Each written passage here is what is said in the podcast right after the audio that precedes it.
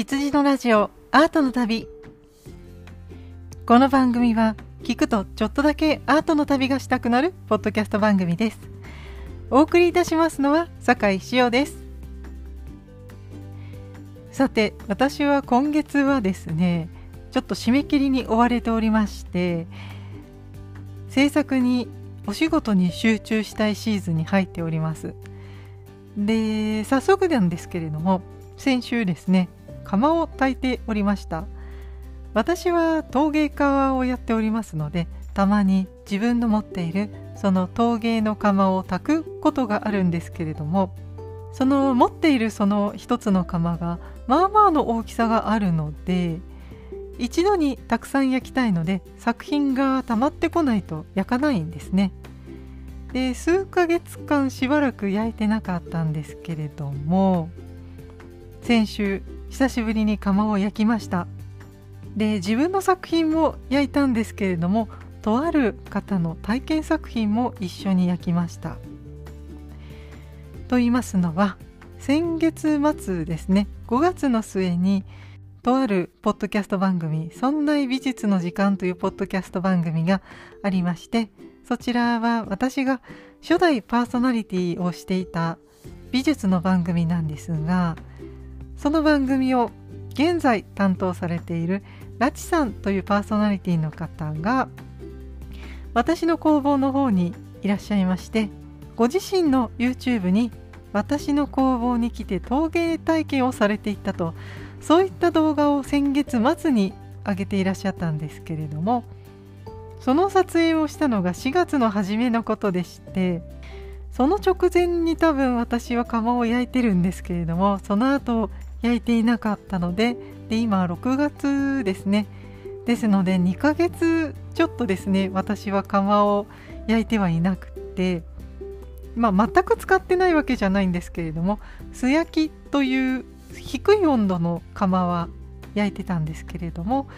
製品にするためのですね本焼きというのは2ヶ月余り焼いていなかったんです。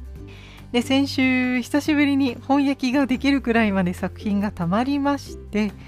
でまあ締め切り前ということで自分の作品とそしてラチさんの体験された作品を一緒に入れて窯を焼きました。なんですけれどもちょっとハプニングがありましてこれは本当に10年に一度あるかないかぐらいのハプニングですね。そんなことがありまして釜にガスを入れていたんですけれどもそのガスが途中で止まってしまいまして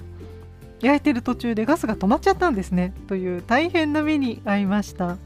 ーん原因はちょっとまだ詳しくは分かってないんですけれども、まあ、結局は私がよく確認しなかったせいだと思うんですがガス屋さんでねガスを買ってくるんです。で、まあ、ガスボンベにガスを充填してもらうんですけれどもそれがうまく充填されていなかったのか、うん、ガスが途中で入れ始めたところでなくなってしまいまして。で満タンのボンベを注入し始めたはずだったんですけれどもそのボンベの中にほとんどガスが入っていなかったんですね。で充填されて満タンですよっていう印のキャップがついていたので途中で漏れ出したとかそういうことではないはずなんですけれどもちょっとなんでだったのかは原因まではちょっとよくわからなくて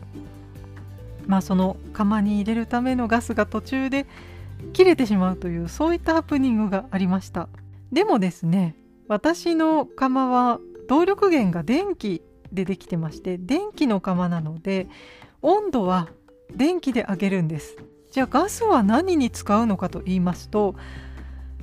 ガスはですねもちろん火をつけて入れるんですけれどもそれは温度を上げるためにガスを入れるのではなく釜の中の空気を変化させて化学反応を起こすためにガスを入れています。で今回はそのガスが途中でなくなってしまって電気が入ったままなので温度はどんどん上がっていくんです。釜の内部の温度はどんどん上がっていくんですけれどもガスがないのでその化学反応を起こしたくても起こらなくなってしまうという、まあ、そういったハプニングがありました。で自分の作品だけだったらまだいいんですけれどもラチさんのね体験された作品も入っていたので本当に焦りましてでももう焦っても仕方ないというかガスがないものはないもんですから温度はどんどん上がっていくんですね。で電気を途中で止めてもよかったんですけれどもでもそれをやるのも、うん、焼き上がりにあんまりいい影響ができ出ないので、まあ、そういった温度帯まで上がってしまっていたので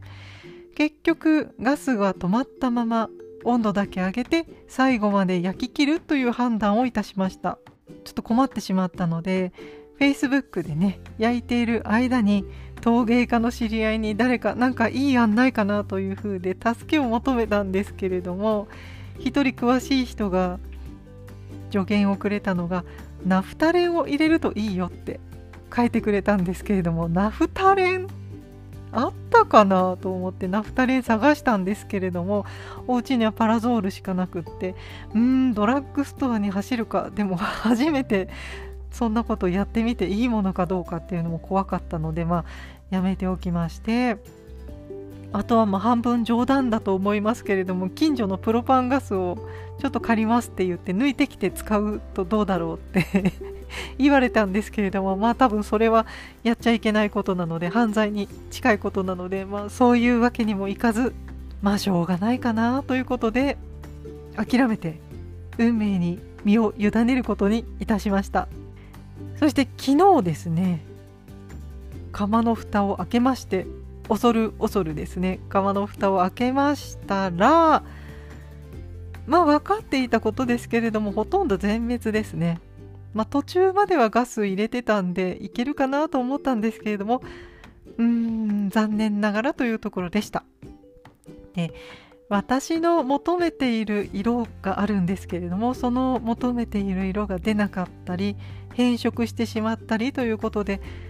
まあこれは仕方がないですね。自分の判断ミスです。だったんですけれども、まあ、自分の作品はそういう感じだったんですがラチさんの体験作品の方はなんとかうんまあ色がちょっと渋いかなという程度で比較的そんなに影響がないかな。絵は綺麗に出たかなという感じでまあ綺麗に焼けていました、まあ、これだけは不幸中の幸いという感じですね。でまあそのラチさんに体験していただいた技法というのはまあ絶対色が出るよっていう顔料で描いてもらったのであんまり失敗しない技法だったんですね。でまあ体験だったのでそういう形でやっていただいたんですけれどもまあなんとかお渡しできるような許容範囲で焼けているかなというぐらいにはなっていたのでまあとにかくそんな感じで焼けてよかったです。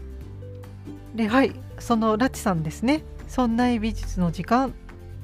というポッドキャスト番組のお話をしましたけれどもこちらの番組の方で告知が先々週かなあったと思いますが私がですね初代パーソナリティとして立ち上げましたこの「そんな美術の時間」というポッドキャスト番組がとうとう200回で最終回を迎えるということで時期的に言うとあと2回ぐらいですかね。で終わりということが発表されました。で本当はですね本来であれば私が最終回でゲスト出演をですねちょっとするという予定だったんですけれどもそんなプロジェクトさんの方から依頼がありまして199回まででラチさんが終えられて200回の最終回は私初代パーソナリティの酒井と下平さんの2人で最終回だけ担当するということになりました。まあ確かにですね私たち2人で始めてそして私たちで担当して終わると。まあその方がいいだろうという話になりましたので1日だけなんですけれどもパーソナリティとして復活しますのでそんな美術の時間の方200回の最終回の方もよろしくお願いします。配信予定は6月の末になる予定です。さてどういった最終回になることやらという感じなんですがとりあえずですね199回が来週になると思いますのでラチさん最後の回までに私の工房で体験していただいた作品が焼き上がって本日ですね発送してきましたので明日か明後日にはラチさんのお家に到着するのではないかなと思っていますのでなんとか最終回までに間に合ってよかったなと思っていますが果たして収録までに間に合ったかどうかというのは定かではないのではい、まあ、間に合っているといいなという感じで動いています。そんなイビシの時間も最終回となりますのでそちらの方ぜひお聴きいただけましたらと思います。そして今回の本編に入る前になんですけれどももう一つ別のポッドキャストの話をさせていただきます。私はですね毎週欠かさず聞いているポッドキャスト番組が一つありましてそれはアートとは全然関係のないポッドキャストなんですが英会話のポッドキャストなんです。その番組の名前をクロストーク英会話と言います。このクロストーク英会話はアメリカ出身のアンドリアさんという女性の方とカフェを経営しておられるのかな？日本人の智也さんという方とお二人で英語と日本語を織り交ぜながらバイリンガルで会話をするというそういったポッドキャストです。私は陶芸の作業中に何か勉強になるポッドキャストを聞きたいなと思いまして英会話も一つ聞くことにしているんですけれども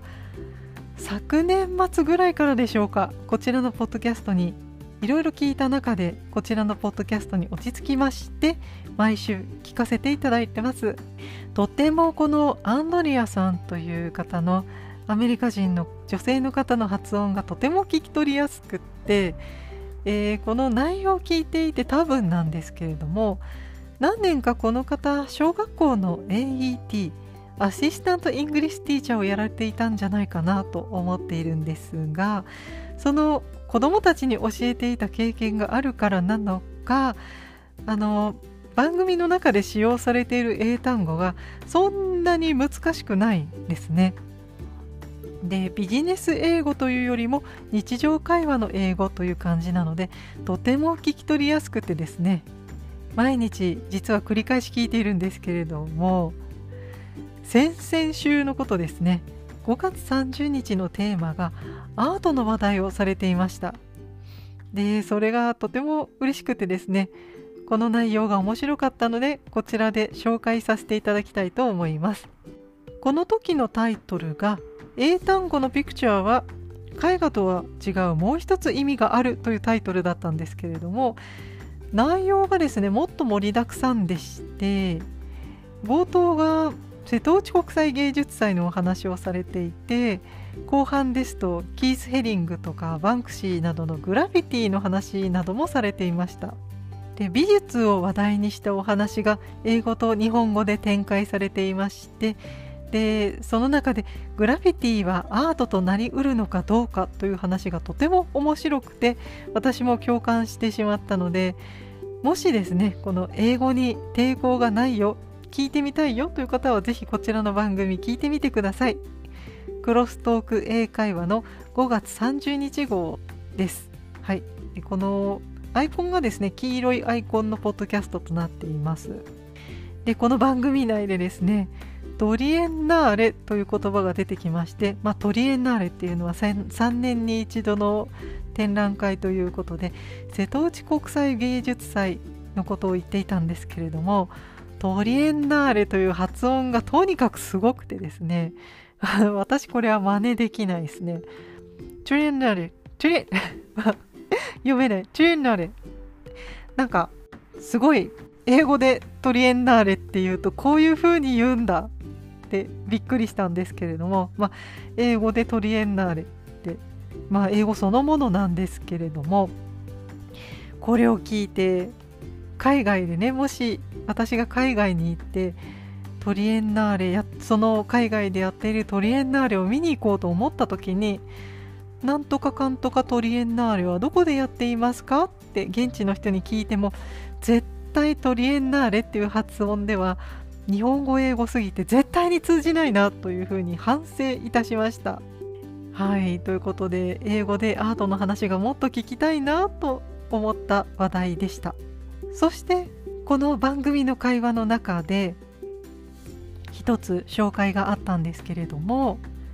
コロナ禍でなかなか美術館へ行けないなとそしてそういった時期だったので Google さんが新しくサービスを始めました。と言っても一昨年のことだと思うんですけれども Google さんの新しいサービスがありましてそちらが Google アートカルチャーというサイトなんですけれどもあとはサイトとアプリがありますね。この Google アートカルチャーというのが面白いよという話をクロストーク英会話さんのアートの会でされていました。で私はこのポッドキャストを聞いてそのアプリを早速試してみたんですけれどもとても興味深かったので今回の本編はですねこの Google アートカルチャーのアプリを試してみたよということでデジタルのアートの旅に出てみたいと思います。で謝らなければいけないんですけれども本来はですねモディリアーニの生涯を今回やるべきだと思ってるんですけれども私がちょっとですね制作中でしてモディリアーニの本を読んでいる時間がちょっと取れなくてまあ、あの申し訳ないんですけれども締め切り前なのに釜を失敗しているぐらい焦っているので本当に申し訳ないないんですけれども今回はお家でできる美術鑑賞ということでデジタルのアートの旅に出てみたいと思います。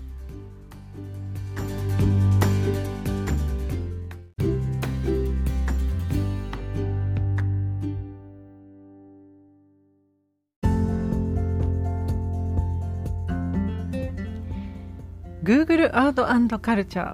ーですね。こちらはサイトでもいいですし、アプリでもどちらでも内容は同じでした。で、アプリの方だと、えー、水色のアイコンで、これは、うん、パルテノン神殿のピクトグラムが載っている、そういったアイコンになっています。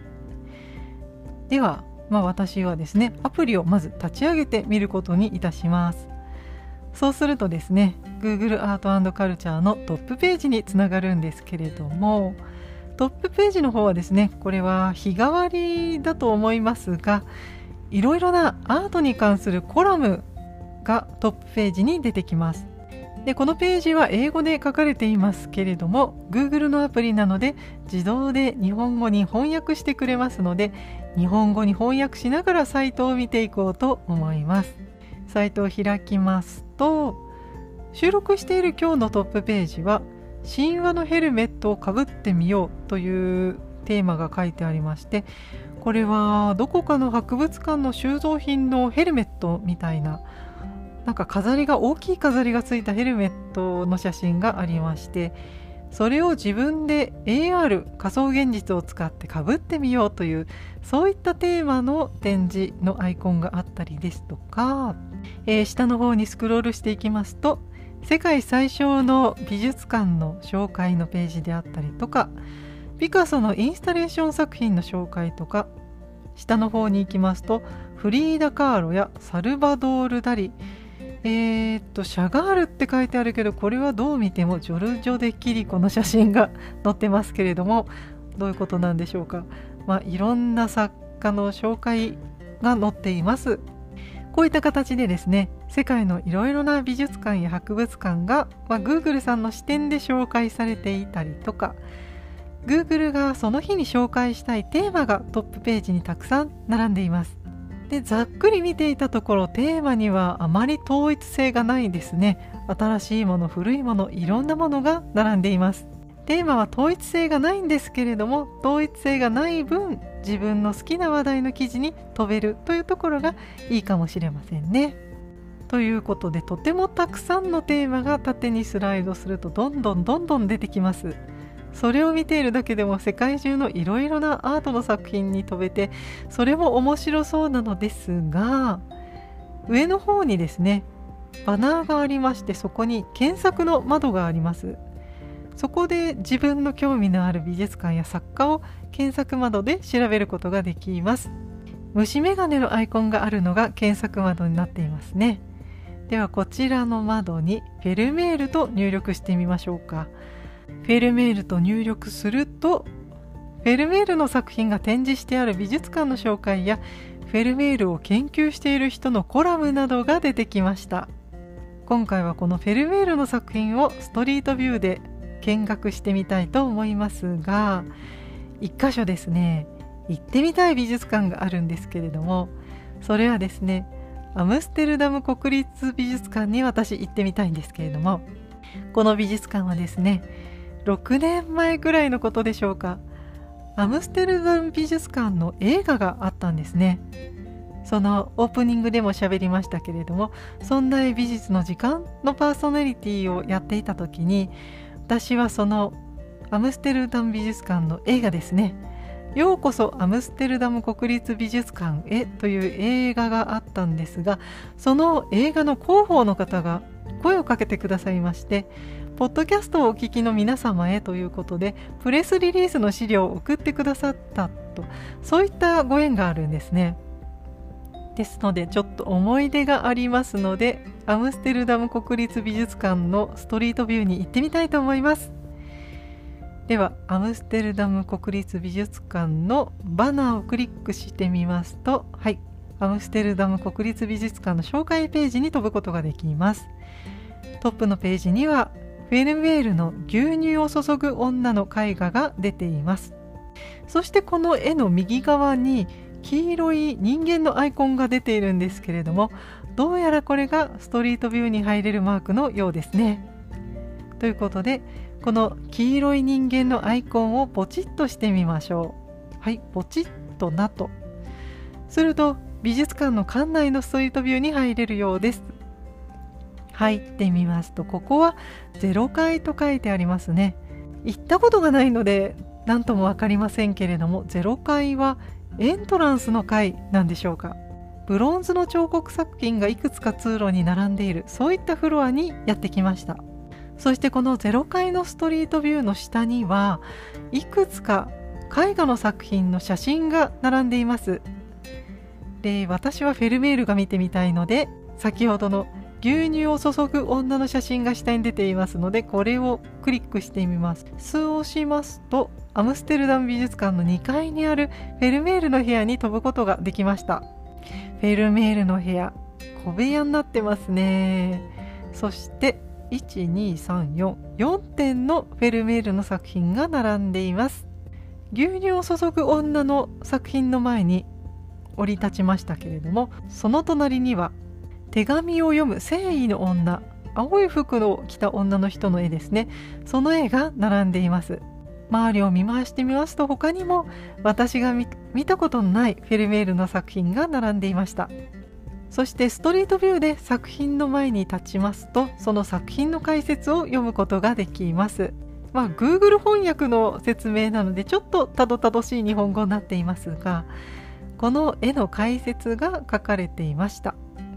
で本当に美術館に来た時っていうのはその大事な絵の隣には説明文のキャプションが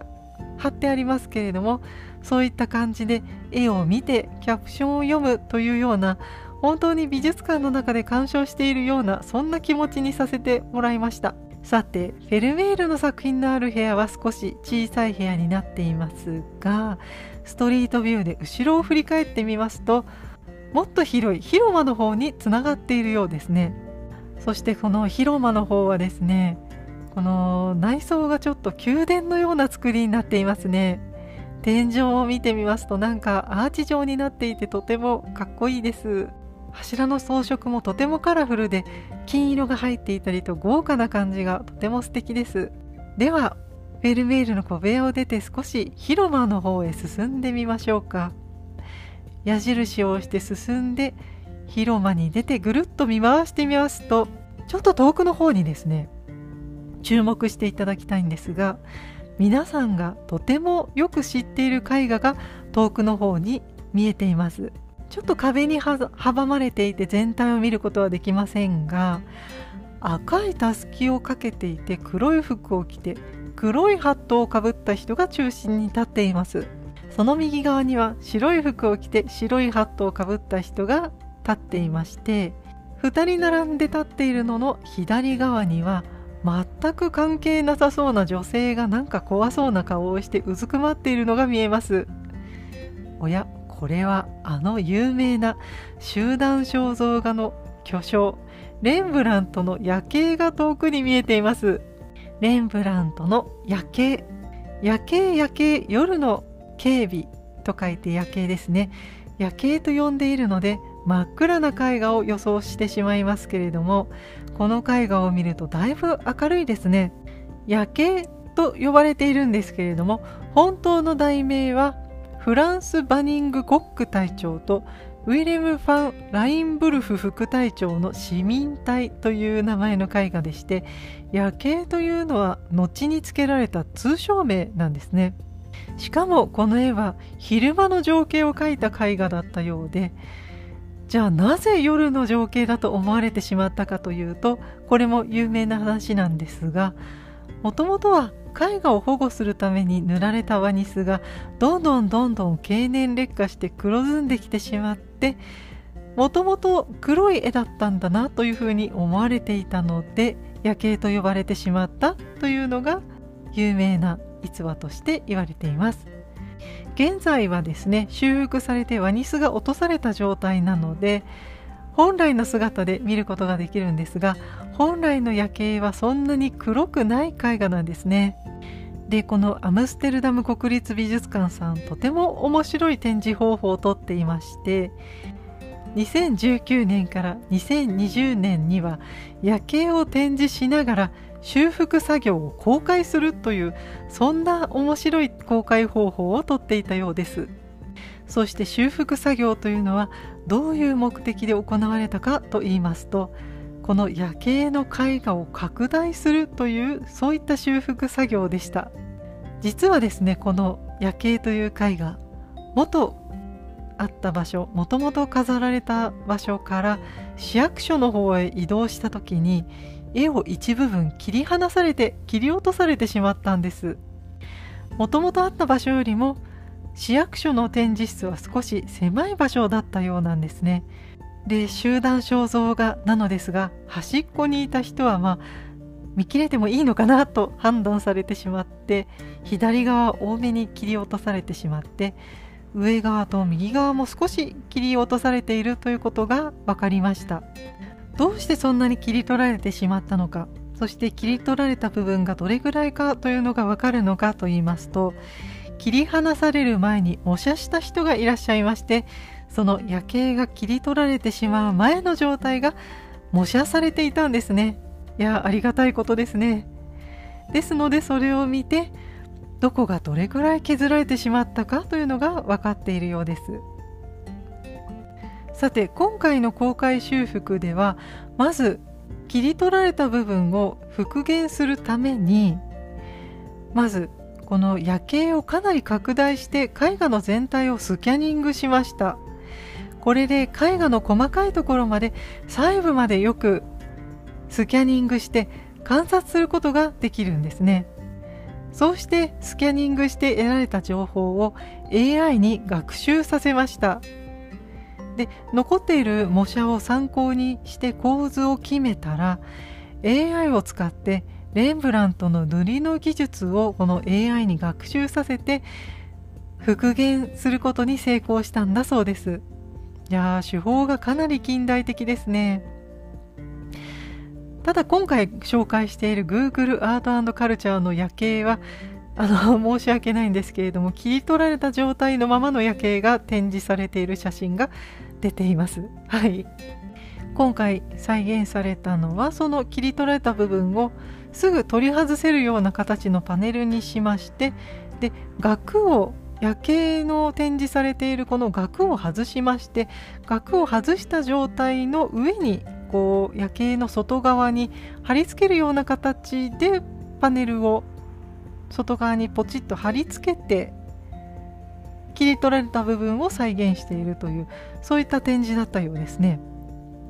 そしてこの展示は数ヶ月間の限定公開だったようで記事が2021年の記事ですので現在は拡大されたこの夜景の展示っていうのはやっていなさそうですね。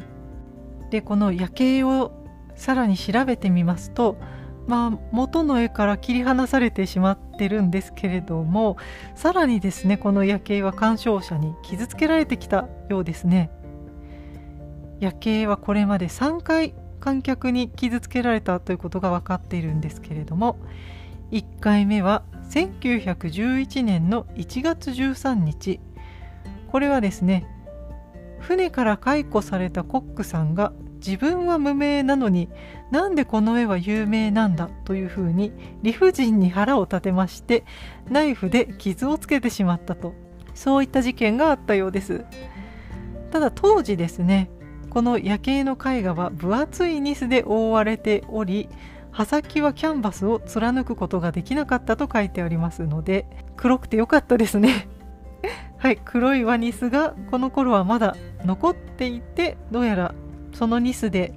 守られてキャンバスに刃はたどり着くことができなかったとそういうことのようです。さらに2回目は1975年の9月14日。この時は精神的に患った教師がナイフで絵に襲いかかりジグザグ状の切り裂き傷を作ってしまいました。これは傷が残ってしまったんですね。絵はその後大規模な修復により元通りに直されましたが今でも前に立ってよく見ると当時の傷が残っています。はい、ということで2回目はかなりざっくりやられていますね。そして3回目は結構最近です。1990年の4月に精神を病んでしまった観客がスプレー状の酸を吹きかけるというそういった事件が起こりましたただしこの時は近くにいた警備員が素早く水で洗い流したことで酸は絵画の表面のニスを溶かしただけでとどまりまして絵はほとんど元通りに修復されました。ということで今は復元された状態の夜景を見ることができています。いや夜景のプロジェクトはいろいろ進んでいるようですね。元の大きさに戻してみたりとかといった限定公開もとても面白そうですね。またこの展示やっていただきたいですね。ということでアムステルダム美術館のストリートビューのお話から夜景のお話を少しさせていただきましたけれどもこんなにもですねフェルメールの絵画とそしてレンブラントの夜景がこんなに近くに展示されているのかということはストリートビュー見るまで知らなかったので画面越しだったんですけれどもちょっと見つけた時はテンションが上がってしまいました。他にもですねこの Google アートカルチャーはですね作家名を検索するとコラムがいろいろ出てくるんですけれどもそちらもとても面白くてですねフェルメールを見てみたんですけれどもフェルメールの描いた絵画は現在だったらどの辺りの建物を描いたのかというそういう検証をした歴史を遡るような検証をやっているそんなコラムもありましてちょっとブラタモリみたいだなと思ったんですけれどもそういったなんか過去と現在をつなげるようなそういった作業をしている学者の方がいらっしゃいましてちょっと面白かったので時間を忘れて読みふけってしまいました。現在はですねなかなか海外に行くことができないんですけれどもいつかオランダに行けた日のためにと思って予習としてですね皆さんも海外に行く日のために Google& カルチャーというそういったサイトありますので覗いてみてはいかがでしょうか。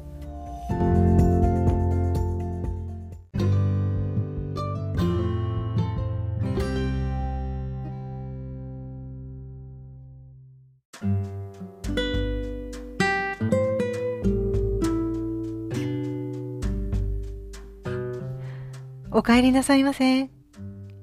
エンディングのお時間です。今回は Google アートカルチャーからアムステルダム国立美術館のお話を少ししたんですけれどもこちらのアムステルダム国立美術館は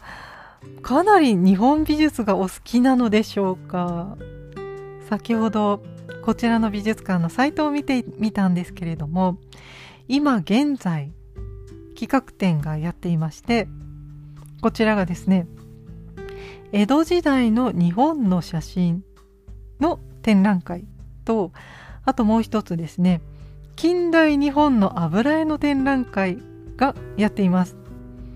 なんでこんなに日本ばっかりやってるんだろう。そしてさらにですね来月のことなんですけれども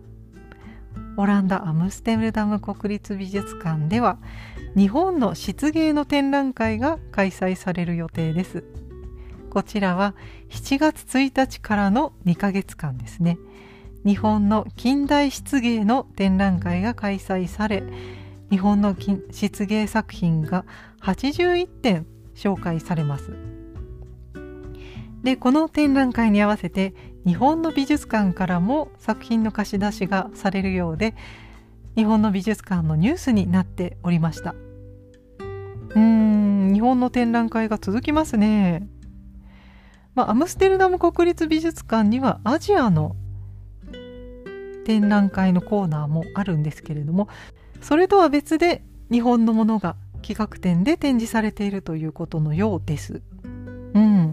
ちょっと江戸時代の古い日本の写真の展覧会っていうのは気になりますね。あのサイトではちょんまげ姿の方が写真に写っていますけれどもどなたなんでしょうか？はい。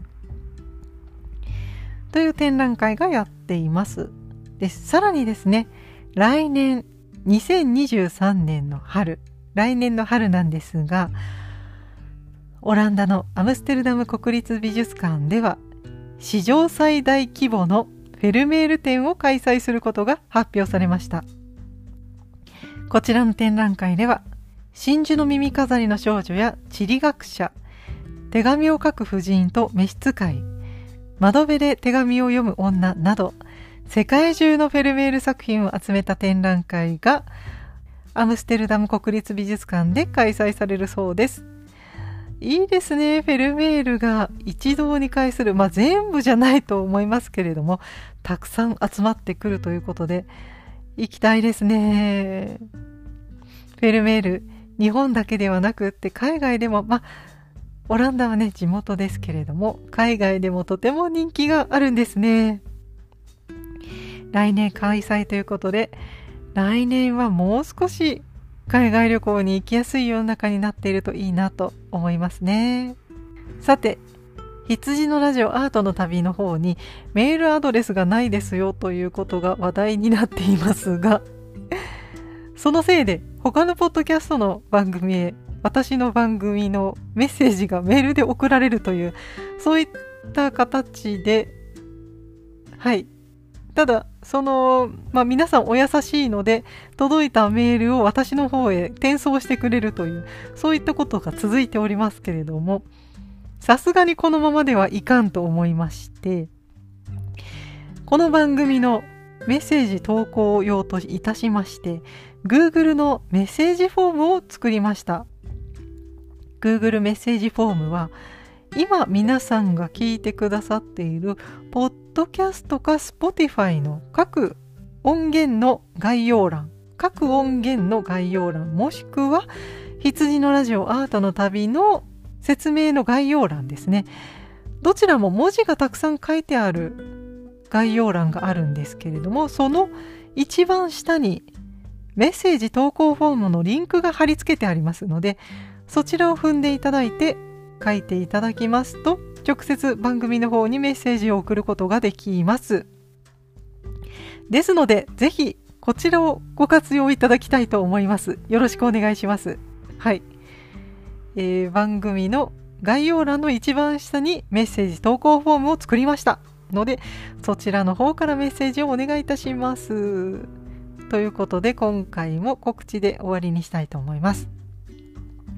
羊のラジオアートの旅へのご感想はツイッターでハッシュタグ羊のラジオをつけてつぶやいてください。ハッシュタグ羊のラジオ羊とラジオはカタカナで羊のラジオでお願いします。さらに感想をくれるメッセージフォームもございます。こちらのメッセージフォームは羊のラジオアートの旅の番組概要欄説明文の一番下にメッセージの投稿フォームのリンクがございます。そちらからアクセスしていただいて番組へのメッセージをお送りください。そしてパーソナリティ本人は Twitter と Instagram をやっております。こちらのアカウントはローマ字で春の羊 HARUNO 春の HITSUJI 羊で検索してみてください。それでは今回はこの辺りで終わりにしたいと思います。この週末少しだけアートの旅に出かけてみませんか？きっと素敵な時間を過ごせるはずですよ。羊のラジオアートの旅お送りいたしましたのは酒井潮でした。それではまた次回の配信まで。さようなら。